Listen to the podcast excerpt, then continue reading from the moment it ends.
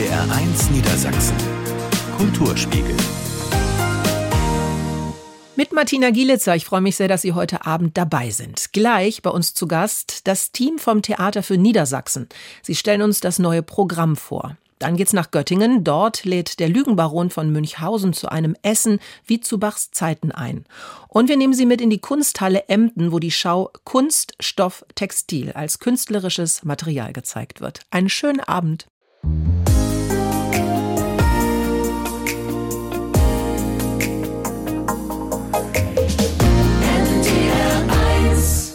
Der Kulturspiegel hier bei NDR1 Niedersachsen am Dienstag. Schön, dass Sie dabei sind. Das Theater für Niedersachsen, das ist ja ein Theater, das durch die Fusion des Stadttheaters Hildesheim mit der Landesbühne Hannover im September 2007 ist also schon ein paar Jahre her entstanden ist. Und in jedem Jahr veranstaltet das Theater ganz verschiedene Projekte, auch für Kinder und Jugendliche. Das neue Programm ist raus und es wird auch diesmal wieder ganz spannend. Das kann ich Ihnen schon versprechen.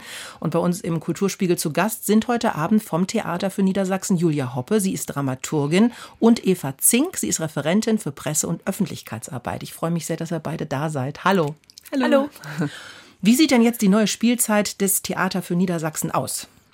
Ja, wir haben ja wie in jedem Jahr, sage ich mittlerweile ja schon, also seit der neuen Intendanz eine Trilogie bei uns. Das heißt, dass wir einen Stoff nehmen und in den drei verschiedenen Sparten zeigen. Und das ist in diesem Jahr Wojcek, dass wir im Schauspiel, im Musical und im Tanz zeigen. Also wir haben eine Tanzcompany, die als Gast einmal im Jahr kommt und das ähm, erarbeitet, dieses Thema. Wir haben eine Uraufführung im Musical, also Wojciech als Punkrock-Musical und im Schauspiel geht es dann nach dem Georg Büchner-Klassiker. Das hört sich total spannend an. Ich hatte Wojciech in der Schule auch. Ich fand es totlangweilig, muss ich leider zugeben, aber als äh, Musical und dann auch noch in einer solchen Version, da stelle ich mir echt richtig gut vor. Ja, das macht auch sehr viel Spaß tatsächlich. Also wir hatten die Uraufführung ja am 2. September und das ist ein ganz ungewöhnliches Projekt tatsächlich. Der Komponist ist Manuel de Rien, der gar nicht aus der Theaterszene kommt, sondern der Teil einer Skate-Punk-Gruppe Narcoleptic ist. Und wir haben bewusst tatsächlich einen Komponisten gewählt, der eigentlich mit Theater gar nichts zu tun hat, sondern der wirklich aus dieser Punk-Szene kommt und dieses Raffe und Ruhe auch mit in diese Musik gebracht hat. Und das Buch wurde von unserem Intendant Oliver Graf geschrieben, der auch den Stoff so ein bisschen modernisiert hat. Also wir hören Original Büchner Texte, es gehört aber auch Gedichte von Georg Trakel und Georg Heim sind dabei, die vertont wurden als Songs.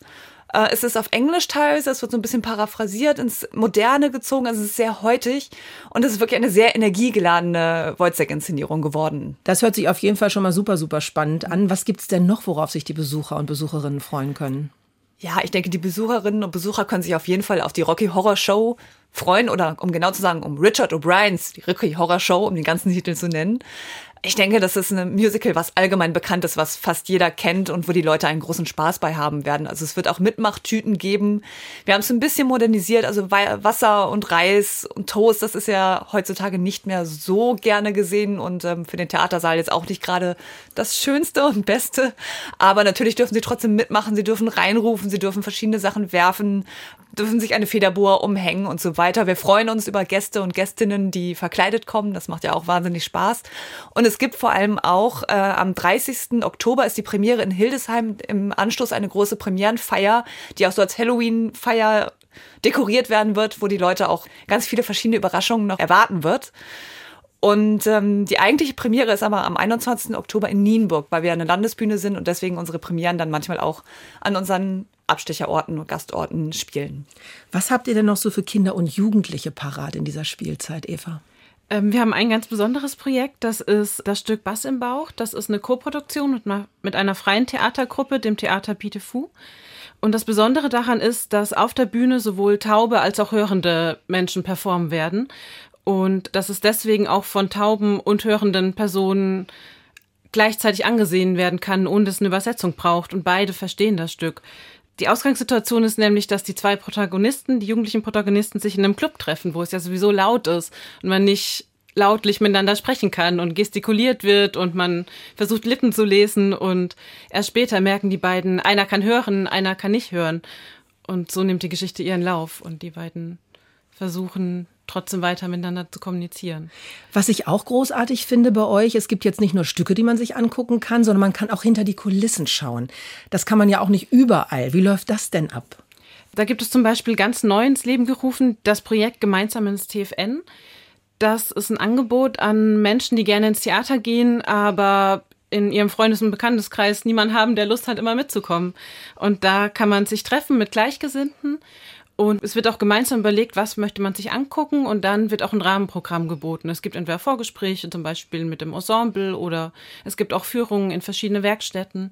Das wird auch gemeinsam geguckt, wo liegen die Interessen der Gruppe und dann trifft sich hoffentlich einmal im Monat ein kleines Grüppchen von Leuten, die alle Theater interessiert und Theater begeistert sind und können sich austauschen und gemeinsam Vorstellungen besuchen. Es gibt gerade für Schulklassen auch noch immer das Angebot, dass wir als TFN sozusagen zu ihnen kommen, Vorbereitung machen zu den einzelnen Stücken und auch Nachbereitung, wenn sie wünschen, wo dann auch gerne mal ein Schauspieler oder Musical-Darstellerin auch mitkommt und ein bisschen was erzählt zu dem Stück oder mit den Schülerinnen und Schülern über die Inszenierung spricht.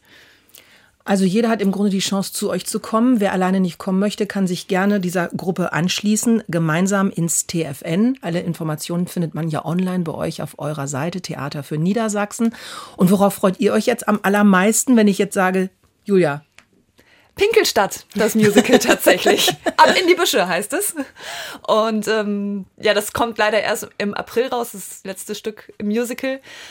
Und da geht's halt darum tatsächlich, dass nach dem großen Stonk Wasser sehr knapp ist. Also die Einwohner und Einwohnerinnen werden gebeten, nicht mehr privat zu pinkeln, sondern sie müssen in öffentliche Bedürfnisanstalten gehen, damit die Stadt viel Geld machen kann oder die Politik um diesen großen Stonk zu überleben und wahrscheinlich auch um sich selber zu bereichern. Und derjenige oder diejenige, die sich nicht daran hält und einfach wild in die Büsche pinkelt, die wird nach Pinkelstadt abtransportiert und niemand weiß, was da passiert, weil noch nie jemand davon zurückgekommen ist.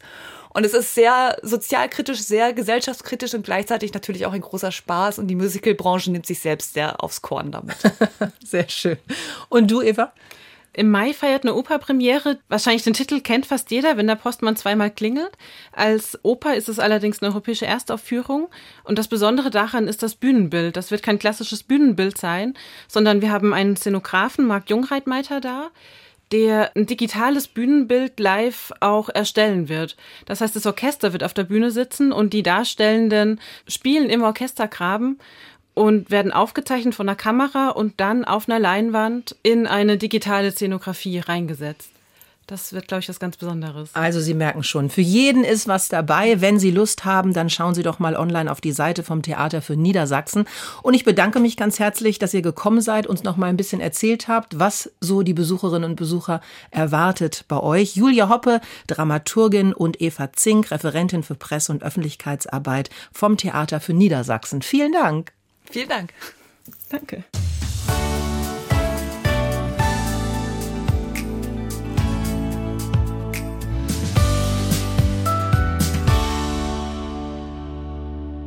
Der Kulturspiegel hier bei NDR 1 Niedersachsen am Dienstag. Auch in Göttingen können Sie im Moment essen wie zu Bachs Zeiten. Ja, Sie haben richtig gehört. Hier bittet nämlich der Baron von Münchhausen zu Tisch.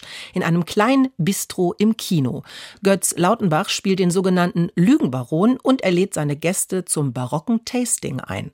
Katrin Pietzner war mit dabei. Ich hab's, ich hab's gefunden. Ich, ich hab's wirklich gefunden. Oh, so schön, es wird gar schön. Oh, ich muss mich einfach beruhigen und meine liebsten Gäste begrüßen.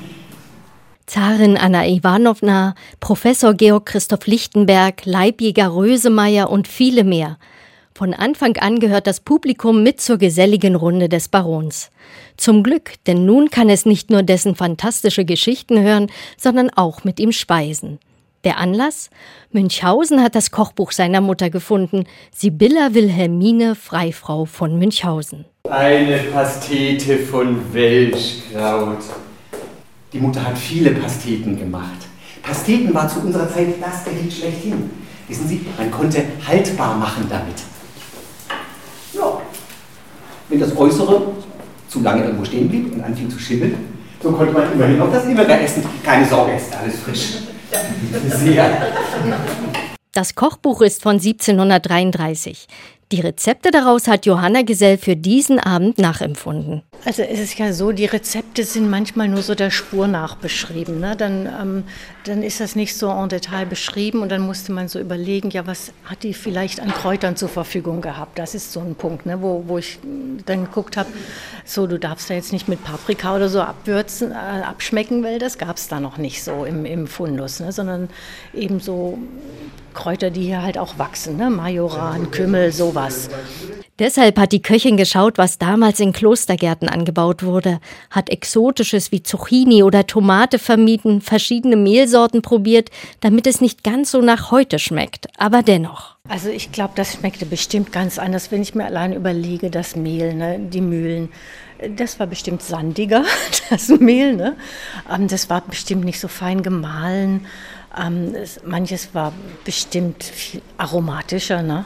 die, die Gemüse vielleicht auch wilder. Ich meine, jetzt haben wir so gezüchtete Kohlköpfe, ne? das war ja alles mehr so, so Wildformen vielleicht noch.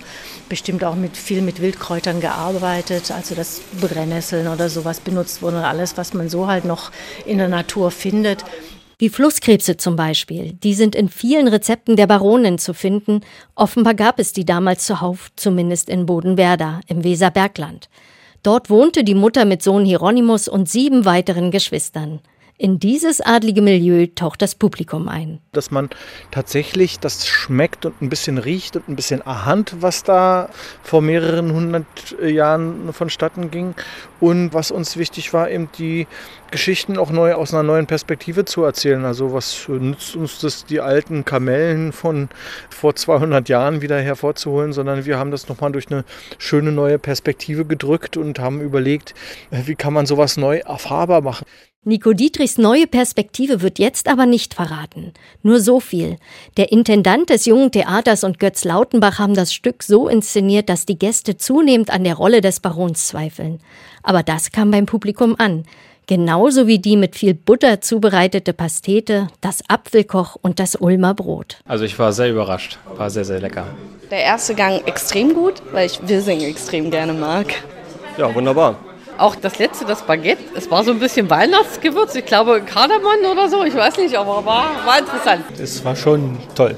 Großartig. Ich habe echt jeden Bissen genossen. Auf die Art und Weise habe ich noch kein Theaterstück erlebt. So ein kleines Event, das ist schön. Das hört sich doch alles sehr, sehr gut an. Also wenn Sie Lust haben sollten, am 24. September und 8. Oktober, da bittet Baron von Münchhausen wieder zu Tisch, jeweils um Viertel nach acht im Bistro des Göttinger Programmkinos Méliès. Die Gerichte sind übrigens vegetarisch und wenn Sie sich das Kochbuch der Freifrau von Münchhausen anschauen wollen, dann besuchen Sie doch das Münchhausen Museum mal in Bodenwerder. Viel Spaß dabei.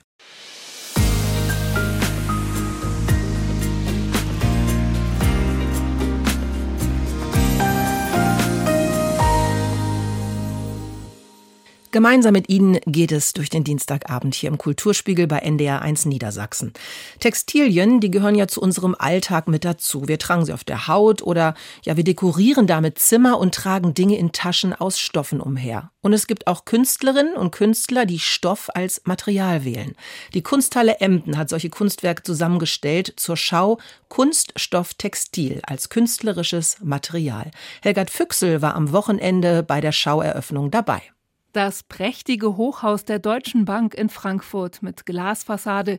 Hier hängt es schlaff über einer Leine wie ein Stück Wäsche. Daneben der Berliner Fernsehturm, der erinnert an eine Wintermütze, denn die imposanten Gebäude sind gestrickt, stark verkleinert, aber maßstabsgetreu. Die Künstlerin Annette Streil hat sich schon viel mit Architektur beschäftigt. Sie hat Gebäude aus Beton gegossen oder in Stein gemeißelt und ging dann zu diesem völlig anderen Material über. Also alle Gebäude, die ich habe stricken lassen, das sind Gebäude, die auf irgendeine Art Macht auch ausdrücken, also politischer Art bei den Regierungsgebäuden wie dem Reichstag oder dem Palast der Republik oder kulturelle Macht wie ein Museum hier aus Hamburg oder eben auch wirtschaftlicher Macht wie dem Deutschen Bank Headquarter. Und das wird natürlich so ein bisschen auf die Schippe genommen ne, durch dieses lustige, brave Stricken. Ein Kunstwerk mit Witz. Die Kunsthalle Emden zeigt 60 Arbeiten von 44 Künstlerinnen und Künstlern. Manche sind humorvoll, andere schwer zugänglich. Wiederum andere sind schwerer Stoff. Denn gerade Kleidung ist oft mit Hintersinn geradezu aufgeladen. Hochkodiert, sagt die Kuratorin Christine Schrader. Wenn es Kleidung ist, die man nimmt und als Lumpen drapiert, dann steckt darin natürlich eine Konsumkritik. Wenn man eine Gruppe von Menschen durch Jacken miteinander verbindet, durch die Reißverschlüsse, dann performt man Gemeinschaft. Also das ist eben das Fantastische, dass das Textil aus so unterschiedlichen Bereichen kommen kann, aus dem händischen, manuellen, aber auch aus dem industriellen. Es gibt Arbeiten zum Kolonialismus, und zu ausbeuterischen Arbeitsverhältnissen in der Textilindustrie. Die kurdisch-deutsche Künstlerin Meta Baidu arbeitet zum Machtgefälle zwischen Mann und Frau. Im Video können Besucher sehen, wie die Künstlerin in einer öffentlichen Performance um sich herum einen Kokon strickt und langsam darin verschwindet. Ihr Material? Getragene, ungewaschene Herrenhemden. Die hat sie von Männern aus ihrem Umfeld bekommen. Sie hat 33 Herrenhemden in Streifen geschnitten und zu Wollknäulen aufgerollt. Der Kokon und das Material haben symbolischen Charakter. Ich denke, unser soziales Umfeld, besonders für die Frauen, ist von den Männermacht und äh, Männerkontrolle umgewickelt. Und jemand, der das erfahren hat und das durchgemacht hat, wenn rauskommt, ist eine andere Person eigentlich. Die Künstlerin hat täglich von 8 bis 22 Uhr daran gestrickt, 18 Tage lang. Jetzt hängt der Kokon aus weißen, blauen und grauen Stoffstreifen in der Kunsthalle Emden von der Decke. Die Sonderschau präsentiert Kunst aus rund 100 Jahren, vom Wandteppich aus dem Bauhaus über den berühmten Filzanzug von Joseph Beuys bis hin zur neuen Installation aus bunten Nylonstrumpfhosen im Foyer der Kunsthalle.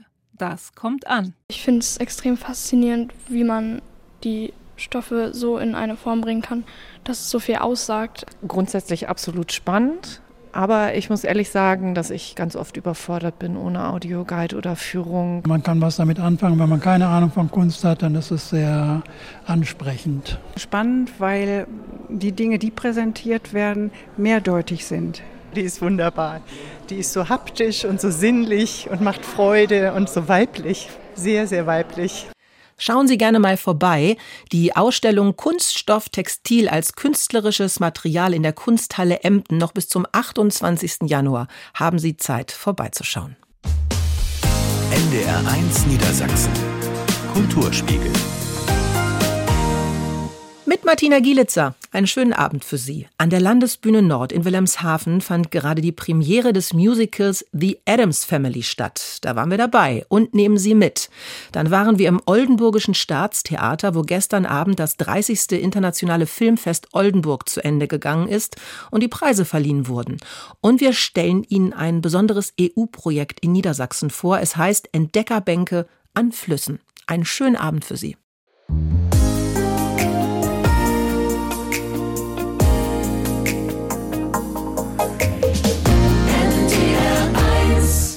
Schön, dass Sie dabei sind im Kulturspiegel bei NDR 1 Niedersachsen am Dienstagabend. Die Älteren unter uns kennen Sie vielleicht schon aus den frühen Comics und Filmen der 60er und 70er Jahre. Die Jüngeren aus der Netflix-Serie mit Tochter Wednesday. Die Rede ist von der Adams-Familie, jener exzentrischen Sippe, die in einem schlossähnlichen Haus im Central Park von New York lebt und sich ein eiskaltes, abgetrenntes Händchen wie ein Haustier hält. Diese liebenswert, aber schräge Familie können Sie jetzt als Musical an der Landesbühne Nord erleben. Gerade war in Wilhelmshaven Premiere und Jutta Pschigoda hat Ausschau nach dem Händchen gehalten. Für alle Adams-Fans, die es nicht abwarten können, das eiskalte Händchen hat gleich zu Anfang seinen großen Auftritt. Es schwingt den Taktstock für die sechsköpfige Band. Bühnen- und Kostümgestalterin Cornelia Bray hat ihm aber noch weitere Rollen zugedacht. Ja, das Händchen taucht in vielerlei Formen auf. Du ein Adams? Brauchst du ein kleines bisschen Mondlicht? Bist du ein Adams? Musst du ein kleines bisschen frieren? Für die Adams Family hat sie ein tolles Spukschloss in Schwarz-Weiß entworfen und grandiose Kostüme. Vater Gomez trägt ganz besondere Nadelstreifen auf seinem Anzug und Ehefrau Morticia eine elegante, nachtschwarze Abendrobe. Intendant Olaf Strieb hat das schaurig schräge Broadway-Musical an die Landesbühne Nord geholt und führt in diesem von Latino-Rhythmen geprägten Musiktheater selbst Regie. Diese Musik ist so großartig und dann eben diese unglaublich tollen, schrägen Figuren. Und das schreit danach, hier in Wilhelmshaven auf die Bühne zu kommen und bin jetzt schon so ein bisschen schockverliebt in dieses Stück. Die Handlung im Musical ist neu, ganz anders als in den älteren Filmen und Comicvorlagen. Tochter Wednesday Adams, die sonst am liebsten mit einer Armbrust bewaffnet im Central Park Vögel schießt oder ihren Bruder Paxley quält, verliebt sich hier zum ersten Mal, und zwar in einen Jungen aus einer ganz normalen Familie. Papa, Lucas will mich heiraten. Oh, und willst du ihn heiraten? Ja, ich denke schon. Du denkst schon? Also unterschiedlicher könnten die nicht sein. Und was passiert eben, wenn jetzt diese beiden Familien aufeinandertreffen? Äh, ich sage immer so ein bisschen liebevoll ironisch, es ist so ein bisschen Romeo und Julia für Arme. Die beiden jungen Hauptdarsteller sind überraschenderweise Laien. Dafür ist die Landesbühne Nord eine Kooperation mit der Wilhelmshavener Tanzschule Let's Dance eingegangen. Paula Clausen und Philipp Osterkamp tanzen zwar nicht zum ersten Mal in einem Musical der Landesbühne mit, aber hier kommen sie als Wednesday und Lucas ganz groß raus. Zu Recht, findet Intendant Strieb. Die beiden jungen Leute sind so toll, die können so toll tanzen und so toll singen. Und schauspielerisch nehme ich die eben als alter Hase, nehme ich die einfach ganz doll ans Händchen und äh, nicht ans eiskalte Händchen, aber ans Händchen. Äh, und äh, die haben sich so doll gemacht. Also ich bin ganz begeistert von den beiden und äh, bin gespannt, was die Zuschauerschaft sagt. Im Stück fordern die beiden von ihren Eltern ein erstes gemeinsames Kennenlernen ein. Mit Benimmregeln. Hier die Gesangsversion von Lucas. Nur eine Nacht ohne Gesicht, ohne ein Wort zu viel. Die weitere Begegnung dieser beiden so unterschiedlichen Familien ist ein herrlicher Spaß für jedes Alter. Das Ensemble der Landesbühne Nord gibt alles. Dabei sind die Adams mit all ihren schrägen Marotten und gruseligen Gewohnheiten weit liebevoller, ehrlicher und einander zugewandter als die Durchschnittsfamilie Beinecke. Bereits zur Pause war das Publikum restlos begeistert. Sehr gut, sehr überrascht. Alle Rollen gut gespielt. Ich finde es richtig schön.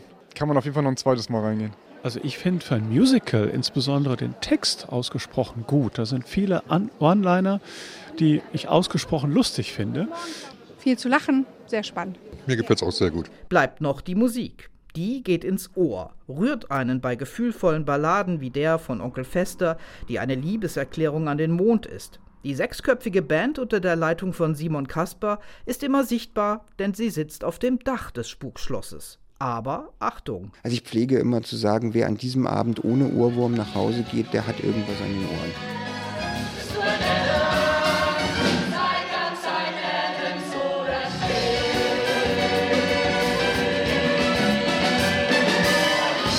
Morgen am Mittwoch um 19.30 Uhr kommt die Adams Family nach Norderney ins Kurtheater und danach an weitere Orte im Spielgebiet der Landesbühne Nord. Und Silvester kann man sie sich gleich zweimal in Wilhelmshaven im Stadttheater ansehen.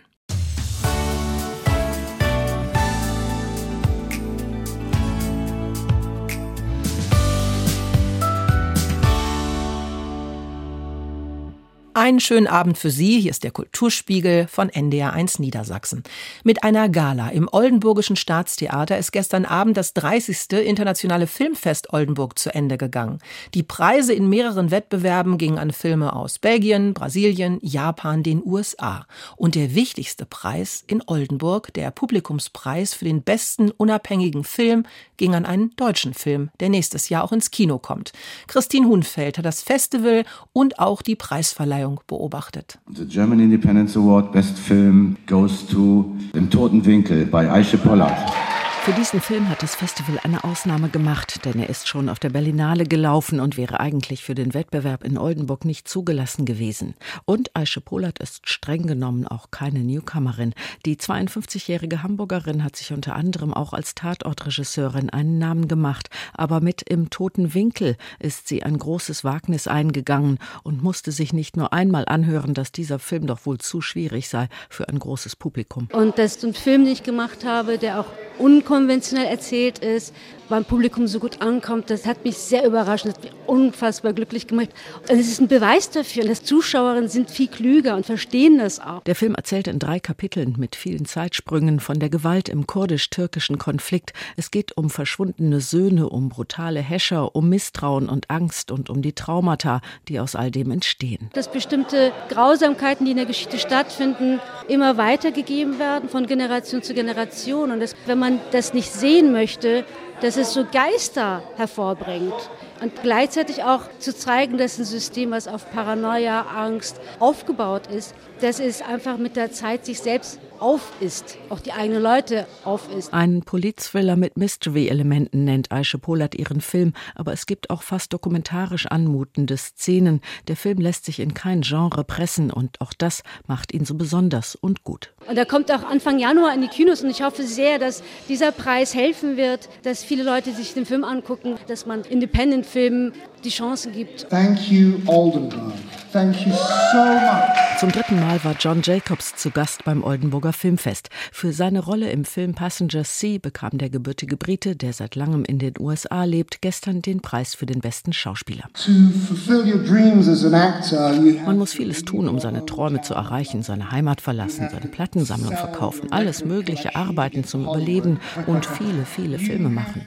Mein erster lief hier in Oldenburg vor 25 Jahren. Und jetzt dieser Moment, was für ein Weg. Von London über Hollywood nach Oldenburg. From London to Hollywood to Oldenburg in Germany. Passenger Sea ist das Regiedebüt des ebenfalls in England aufgewachsenen Hollywood-Produzenten Cassian Elwes. Er erzählt darin von einem dramatischen Zwischenfall auf einem Flug von New York nach LA, eine Geschichte, die ihn bis heute sehr bewegt. Der 64-jährige Elwes hat mit unzähligen Hollywood-Größen gearbeitet. Von ihm produzierte Filme bekamen Oscar-Nominierungen und Preise, aber vor der Premiere in Oldenburg hatte er fast ein bisschen Angst. Ich mochte den Film niemandem zeigen. Ich hatte Angst, dass meine Karriere zu Ende sein könnte. Aber es hat mich sehr berührt, dass ich nach Oldenburg eingeladen wurde. Und irgendwie dachte ich, das ist ein kleines Festival. Wenn es schief geht, kriegt's keiner mit. Sie hat noch nie etwas gewonnen. Selbst die kleinen Auszeichnungen in der Grundschulklasse gingen eher an ihr vorbei. Jetzt auf dieser Bühne zu stehen, sei fast ein bisschen beängstigend, sagt Alexandria Meyer in ihrer sehr emotionalen Dankesrede. So thank you. Die 28-jährige Amerikanerin mit europäischen Wurzeln bekam für ihre allererste Hauptrolle im Film Beautiful Friends, in dem sie das gepeinigte Opfer eines Frauenhassers spielt, den Preis für die beste Darstellerin. Der Preis ist Motivation weiterzumachen. Es ist nicht leicht dabei zu bleiben, wenn man glaubt, niemand interessiert sich für das, was man tut, besonders wenn es um Filme geht, die nicht wirklich Geld einbringen. Und genau für solche Filme braucht es Festivals wie das in Oldenburg, sagt Cassian Elvis, der erfolgreiche Produzent aus Hollywood. Wir müssen uns permanent gegen die Produktionen der großen Studios zur Wehr setzen, die unsere unabhängigen Filme aus den Kinoprogrammen kicken. Also, ihr kleinen Filmfestivals, gebt nicht auf. Und wer jetzt diese Sendung hört, geht und guckt euch unabhängige Filme an. Wir brauchen euch.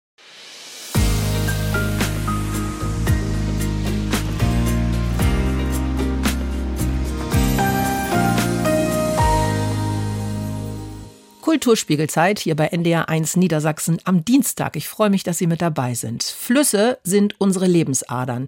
Hier entstanden Siedlungen, früher waren sie die wichtigsten Transportwege. Eine Bedeutung, die wir heute oft vergessen. Das will ein EU-Projekt in Niedersachsen ändern. In fünf Kommunen südlich von Hamburg sind Entdeckerbänke an ausgewählten Orten aufgestellt worden. Das Ziel, die Regionen aus ganz neuer Perspektive zu erleben. Katrin Schwier weiß mehr. Die Schleuse in Badowik bei Lüneburg ist ein idyllischer Ort. Hier liegt fest verteut das Museumsschiff Ilmenau. Zu sehen sind das verputzte Schleusenwärterhäuschen und die historische Kammerschleuse. Wie wichtig die Schifffahrt und die Badowiker Schleuse in der Geschichte waren, das können Touristen und interessierte Anwohner ab sofort vor Ort erfahren, an einer Entdeckerbank. Das ist eine auffällig rote Bank mit Solarzellen. Hier gibt es freies WLAN und über den Anschluss kann man sein Handy aufladen. Das ist aber noch nicht alles, sagt Frank Dründer. Der Unternehmer aus Stelle hat die Auktion mit organisiert. Was die Bänke erzählen sollen, ist einmal äh, Informationen über den Entdeckerort als solches, an dem man sich befindet. Und dazu ist ein QR-Code aufgebracht, den man abscannen kann mit dem Handy. Man gelangt auf die Webseite von Die Kultur und erfährt über diesen jeweiligen Entdeckerplatz äh, interessante historische oder auch aktuelle Informationen. Das ist aber nur eine Seite. Mit den Entdeckerbänken sollen auch Informationen gesammelt werden. Wer den QR-Code abscannt, kommt so auch auf ein Kontaktformular, sagt Annika Paulini, Regionalmanagerin der LIDA-Region. Da kann ich jetzt eintippen, was ich hier erlebt habe, was mir zu diesem Ort einfällt. Ich kann auch ein Foto machen, äh, wie schön idyllisch das hier ist und wie schön es mir gefallen hat. Oder was, wenn ich was Historisches zu diesem Ort weiß, dann kann ich das mitteilen. Und dann entscheidet das auch auf dieser Seite. Unangebrachte Kommentare sollen verhindert werden. Deswegen wird alles noch einmal gegengecheckt, bevor es online geht. 25 Entdeckerbänke sind aufgestellt. in den Gemeinden Seevetal und Stelle, der Stadt Winsen und den Samtgemeinden Badowik und Elbmarsch. Sie stehen an unterschiedlichsten Orten. An der Wassermühle in Karoxborstel, an der Luhe-Promenade in Winsen und am Elbdeich in Las Rönne.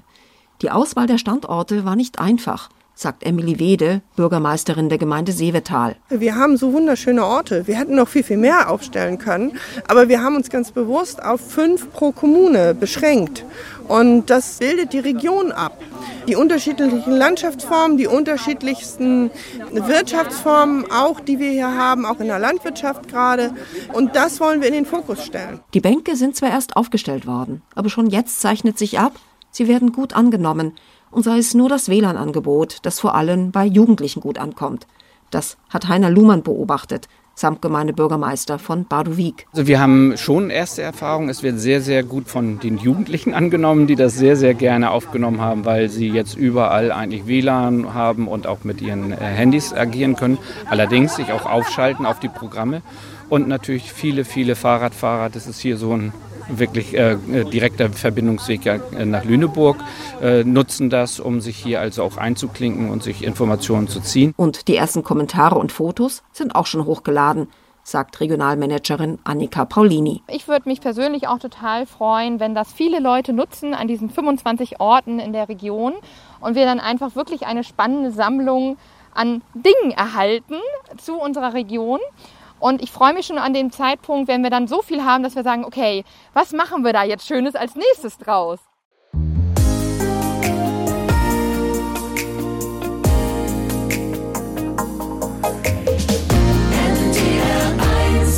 Es hat wieder richtig viel Spaß gemacht mit Ihnen. Ganz viel Kultur hier bei NDR1 Niedersachsen im Kulturspiegel. Und ich freue mich schon auf nächsten Dienstag. Da hören wir uns dann nämlich wieder. Einen ganz tollen und traumhaften Abend wünsche ich Ihnen jetzt. Am Mikrofon war Martina Gielitzer. Bis dann. Tschüss.